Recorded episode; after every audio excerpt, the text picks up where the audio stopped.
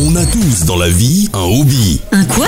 Un hobby, une passion si tu préfères. Bah oui, je préfère parce que c'est le nom de l'émission. Et on met un S parce qu'il y a autant de passions que d'hommes, ou presque. Ce qui est sûr, c'est qu'on les partage ensemble jusqu'à 21h sur Indestar. Eh bien, vous êtes bien sur Indestar euh, et on accueille ce soir Mathieu, Mathieu. Perrolo. Ma- Bonsoir. bonsoir. Mathieu, comment Bonsoir. vas-tu? Très bien, merci. Merci beaucoup de me recevoir ce soir. Ouais. Alors Mathieu, eh bien, qu'est-ce que tu fais dans la vie? Je fais de la bière Tu fais de la bière. Mais alors, tu l'as fait de manière très particulière. Tu tiens une, à une brasserie une artisanale brasserie artisanale, une micro-brasserie, avec un brewpub. avec un brewpub. Qu'est-ce que Voilà. c'est qu'un brewpub Alors, très bonne question. Un brewpub, en fait, c'est euh, aussi appelé taproom. Et ces deux mots, je pense, euh, ne vont pas pouvoir euh, euh, aiguiller les auditeurs. Mais en fait, c'est un espace bar associé à un espace de production. Bah, Si on traduisait mot à mot, brew, c'est Brassé. brasser, et Pub. pub, donc tout le monde connaît. là, Voilà, hein. pub. Et par contre, taproom, c'est vrai que si on connaît pas, euh, Voilà, c'est ça. C'est pas. pièce de robinet, on se demande Pas- euh, on, ça, est, c'est- on est où dans, la, dans les toilettes pas évident. En fait, ce que c'est, c'est un, un établissement dans lequel, quand vous rentrez, vous avez un espace bar, euh, séparé par, dans notre cas, une verrière, et il y a l'espace production derrière qui permet aux gens, quand ils viennent de boire une bière, ben, de voir un petit peu les différents équipements qu'on a et de voir les éléments qui permettent de brasser de la bière. D'accord. Alors qu'est- qu'est-ce qu'on voit en fait quand on est quand on est au bar? Euh, Tu dis qu'on voit, donc on a on a une espèce de, de baie vitrée. C'est ça. Et ouais, derrière, donc on peut, on peut te voir. Moi, quand je suis venu te voir la première fois, Je te voyais grimper ailes comme Super Mario, en fait. C'est ça, c'est ça, exactement. Et ben, en fait, ce que tu peux voir en rentrant, euh, alors déjà, tu as des cuves majestueuses euh, dans le fond. Et entre euh, ces cuves qui sont les fermenteurs qui font 24 hectos, donc 2400 litres, la salle de brassage qui est sur une plateforme qui est à 2 mètres, euh, juste devant, il y a une embouteilleuse isobarométrique. Donc, ça, c'est un grand mot qui dit bah, c'est une embouteilleuse qui prend une bière carbonatée, qui la met en bouteille pour éviter une refermentation en bouteille. Voilà. D'accord. C'est un petit peu les différents éléments que tu vois en rentrant. Donc en gros, ouais, tu, tu, tu fabriques de la bière et tu la revends. C'est ça, on la revend en direct et on, depuis septembre, on a deux distributeurs qui euh, gracieusement promotent les produits, les poussent dans la région, euh, chez des cavistes et en café, hôtel, restaurant.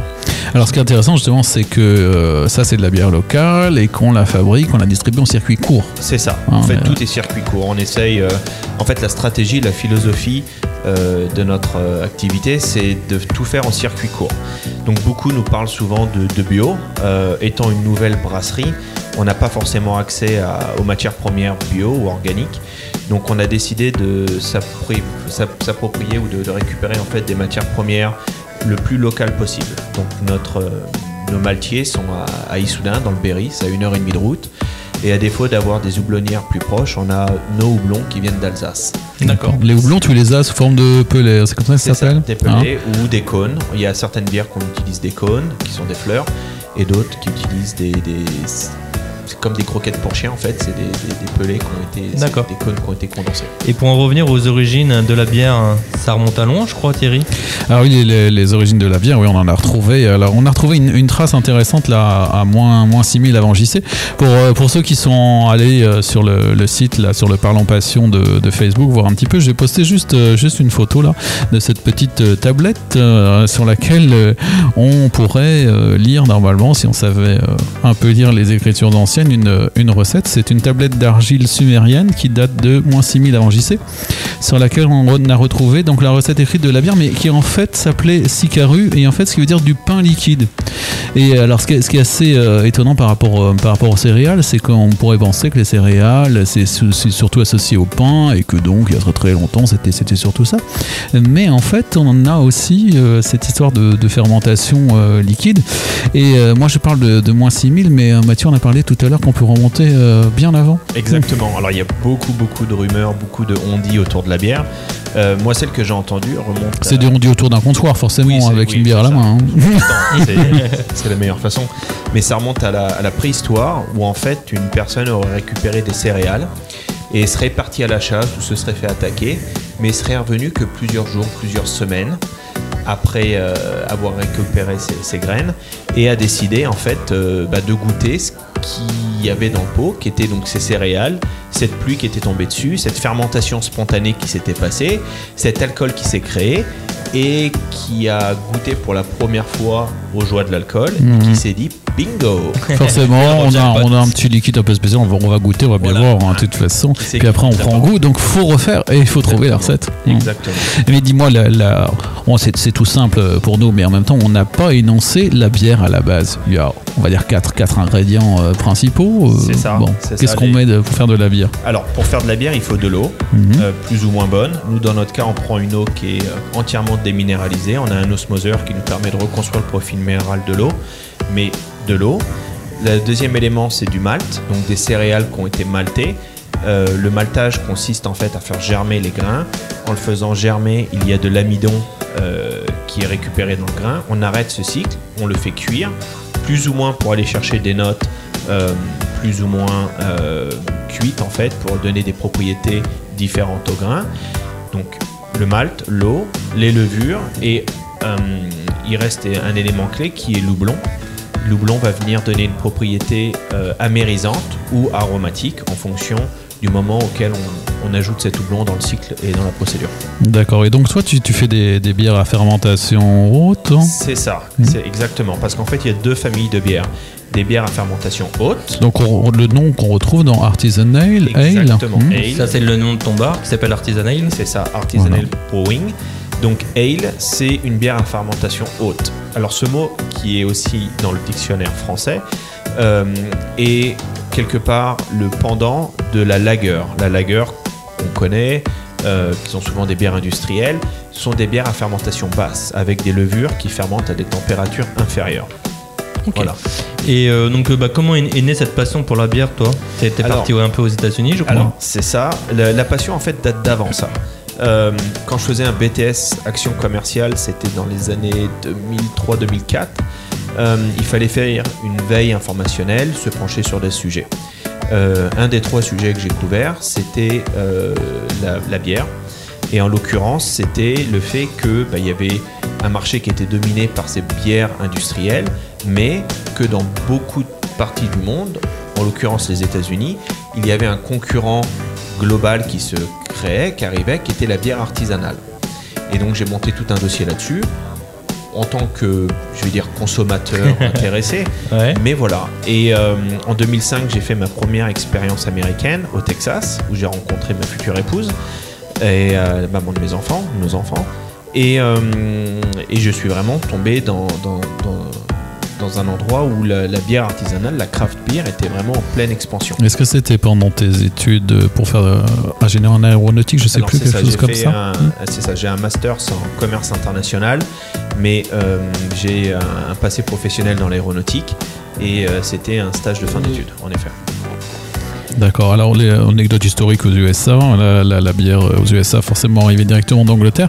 Et euh, j'ai lu qu'il y avait une première brasserie en 1612 à Manhattan. Et par contre, on a eu euh, la période de prohibition Oui. en 19. Donc euh, là, après, il n'y a que les grands hein, qui, qui, qui ont un peu survécu de ça. Puis on a remis un peu les choses en place. Et alors, j'ai lu qu'on avait la fête annuelle de la bière le 7 avril depuis 1933. Tu fais la fête de la bière? Bah, nous, c'est tous les soirs. Ah oui, c'est tous les soirs. Bah oui, moi, moi c'est que le lundi soir, mais je suis content de venir vous voir. Justement, on va parler de ce fameux lundi soir en deuxième partie, je pense. On, Ouais, peut, oui, tout à fait. on, on peut faire euh, tout simplement un petit passage par Nina Simone et Lauryn Hill. Qu'est-ce que t'en penses? The Miss Education of Eunice Wyman. Yes, par exemple. Donc c'est un c'est un mashup, c'est une superposition de, de deux titres. Alors c'est, très intéressant parce que ces deux artistes un peu de de, de périodes euh, différentes, Nina Simone 1933-2003 euh, et Lauryn Hill euh, qui est née le 26 mai 75, donc qui est euh, toujours vivante, hein, hip-hop soul américaine et qu'on se rappelle à être membre des des, Fu- des Fugees si vous si vous rappelez bien. Et d'ailleurs, donc le, le, le, le, nom Eunice Wyman, c'est le vrai nom de, de Nina Simone. hein. Nina Simone, c'est donc son, son pseudo. Et tout de suite sur Indestar, du coup, après ce mashup, vous aurez euh, la suite de l'histoire euh, de Mathieu et de la bière. Enfin, en tout cas, de son pub, de son brew pub. Euh, tout de suite sur Indestar, après ce mashup. À tout de suite sur Indestar. De retour sur Indestar ce soir, donc 20h30, 21h. Donc c'est toujours l'émission Passion. Et on est en présence de Mathieu et de Thierry, bien sûr. Et donc du coup, on va continuer sur l'histoire euh, de Mathieu et donc de, son passage aux États-Unis et petit à petit son retour en France. Voilà, donc retour en France 2018. C'est ça, Ah. mars 2018. Et donc on, disait qu'on allait parler. Pourquoi est-ce que en fait tu n'as pas monté ton affaire aux États-Unis, que tu es revenu la monter en France? Alors, c'est un choix très très fort. Déjà, c'est un, un projet euh, commun avec Katie. C'est, on est dedans euh, vraiment tous les deux à, euh, à 100%. Et euh, en faisant un petit peu le point de, bah, de notre vie euh, en 2000 jusqu'en 2018, euh, une des volontés, c'était de se rapprocher un petit peu du cercle familial français, donc de ma famille. Bien sûr. Euh, donc on s'est dit, le retour en France était plus ou moins naturel à ce moment-là. Donc euh, on s'était dit, eh ben, rentrons, ramenons les enfants à proximité de, de- de ma famille et regardons si le marché français a la place de lancer un petit peu le projet qu'on envisionne. D'accord. Et euh, Sach- Sachant en fait que tu pars de- de- d'une conception américaine en fait. Ça, hein. toi, ce que tu veux c'est faire les choses à l'américaine mais en utilisant les produits euh, français. Exactement. On a une salle de brassage américaine euh, et ça me permet d'avoir un- une méthode de production qui est un petit peu différente, une- Mhm. avec euh, deux cuves indépendantes Mhm. pour euh, la période, enfin l'étape d'empattage et l'étape de- d'ébullition. Et euh, de faire une bière isobarométrique, comme je le disais tout à l'heure, qui nous permet d'avoir un, contrôle qualité un petit peu plus consistant en évitant des faux goûts qui peuvent se développer dans la bière avec des deuxièmes fermentations. D'accord. Voilà.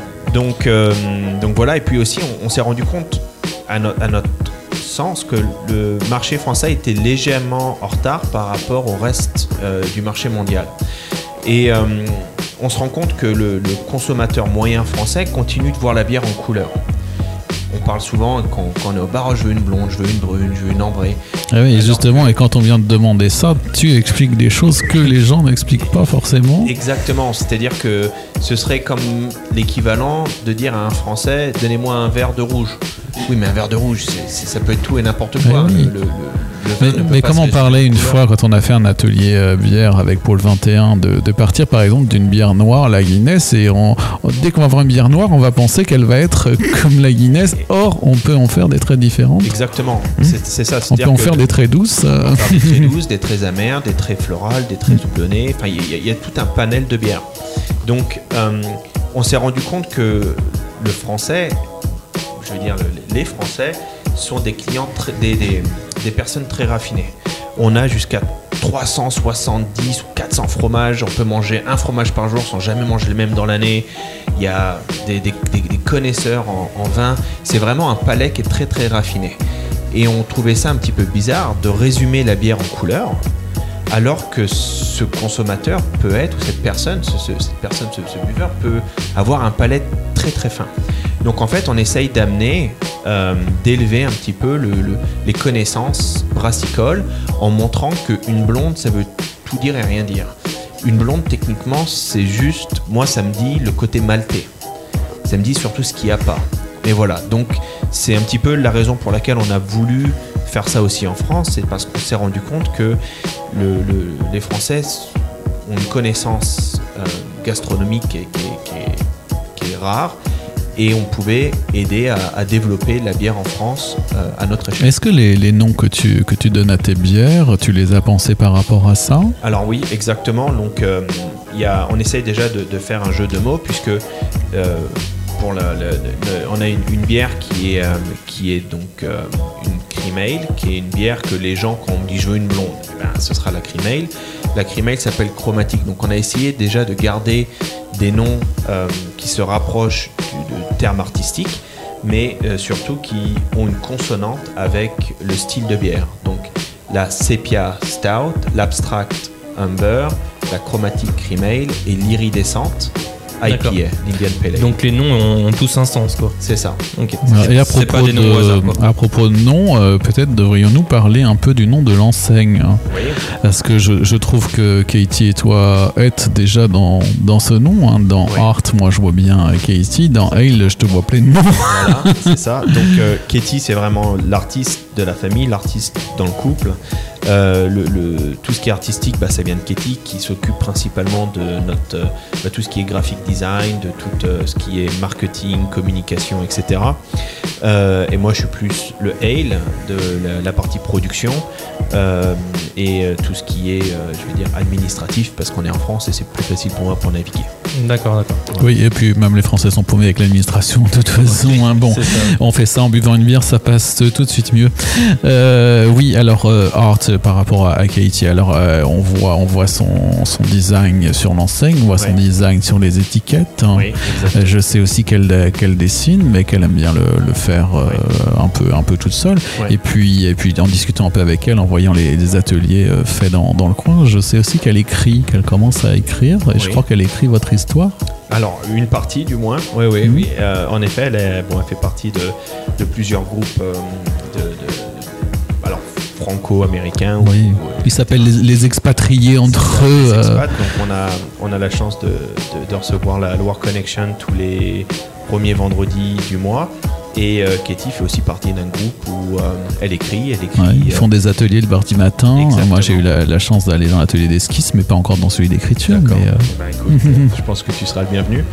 Et, et voilà, mais pour revenir aussi euh, au mot artisanal, alors évidemment, il y a le jeu de mots art is an ale, hein, Ouais. l'art est une bière, mais c'est aussi le mot artisanal qui, en français, ben, on parle de bière artisanale. avec craft beer, hmm, craft ça? beer, voilà, mais aussi artisanal en anglais. Euh, c'est un petit peu le euh, l'art qui est accessible, l'art qui est fonctionnel. C'est quelque chose d'artisanal, c'est quelque chose d'artistique, mais qui est accessible euh, à tout le monde. Ouais. C'était ça, c'est bien parce que, parce que votre, euh, votre lieu est très sympa pour ça aussi, accessible à tous et il peut s'y passer euh, plein plein de choses. Ouais, ben, merci. Il s'y passe d'ailleurs plein plein de choses Ouais. hein, que- dont on va peut-être euh, parler. Tu fais euh, des, des événements, tu commences à, il commence à se passer des choses. hein. Euh, déjà, rappeler que cette salle a toujours été une salle de spectacle, hein, que ça a été un cinéma, puis euh, un cabaret, puis ouais. un piano-bar, et puis que maintenant on voit encore à travers les vitres la, la- ta production, et puis qu'on commence à faire des choses, notamment le lundi soir, on participe à. C'est ça. Tous les lundis soirs, on a ce qu'on appelle la jam session, Mhm. qui est un buff où les gens se retrouvent pour chanter, pour, chan- pour, pour jouer de la musique. Et euh, petit à petit, on essaye aussi euh, de faire venir des groupes, des, des gens un petit peu plus établis. Ouais, J'ai vu que tu avais fait un concert un, un- un samedi soir en fait avec une, dame qui était venue un lundi. Elle a dit mais vous savez moi j'ai un groupe et puis euh, tu, en fait tu l'as fait venir et ça, puis elle, est- elle est venue jouer. Et on va pas forcément attendre le 21 juin et la fête de la musique pour avoir des groupes. Et on essaye de faire ça un petit peu quand c'est euh, euh, le bon moment pour les locaux pour se retrouver, parce que c'est quand même l'espace et l'intention du groupe up que les gens s'y retrouvent. Et, euh, et voilà, et donc par exemple pour le, le réveillon euh, du Nouvel An, on a fait la soirée raclette. Ouais. Et on aimerait essayer de renouveler l'aventure, essayer de renouveler. Bah, tout à fait. Moi, je te l'ai demandé parce que j'étais, j'étais pas là. J'ai dit, bah, moi, j'espère que tu vas en refaire Ouais, hein, ouais. et d'autres choses conviviales comme ça. idées, hein. euh, et on espère faire ça bah, courant février ou début mars. Comme on avait parlé par un moment, peut-être ce qui se fait de plus en plus, faire des soirées jeux aussi, Oui. les associer avec des ludothèques. hein. Exactement. Exactement. Déjà, tu as, tu as quelques jours. On voit, on voit des gens s'installer euh, et jouer euh, Oui. en groupe comme ça. hein. Comme, comme j'ai vu une fois, il y avait un atelier euh, dans un coin, je crois que c'était par, par, par ton employé, des dégustations de vin. Enfin, il peut se passer des, des choses, c'est suffisamment grand, Oui. en fait, pour que même quand on fait le jam, s'il y a des gens qui veulent faire d'autres choses, peuvent Il y a beaucoup- des il y a jeux, beaucoup ou- d'espace, hein. Exactement. Voilà. Exactement. Moi, je me, je me demandais dans, dans tout ça, toi, toi, la bière, tu, tu, tu l'associes à, à des choses. Je crois que tu, tu sers d'ailleurs des petites euh, planchas. Euh, Oui. on peut consommer la bière euh, avec. euh, On n'a pas forcément une cuisine fonctionnelle qui nous permet de faire du chaud, mais on propose des produits de la région, que ce soit des jus, mais aussi des, euh, des planchettes avec de très très bons produits euh, locaux, des charcuteries, des fromages, pour que les gens puissent avoir soit un encas, soit avoir euh, de, quoi, euh, de quoi repartir euh, le ventre plein.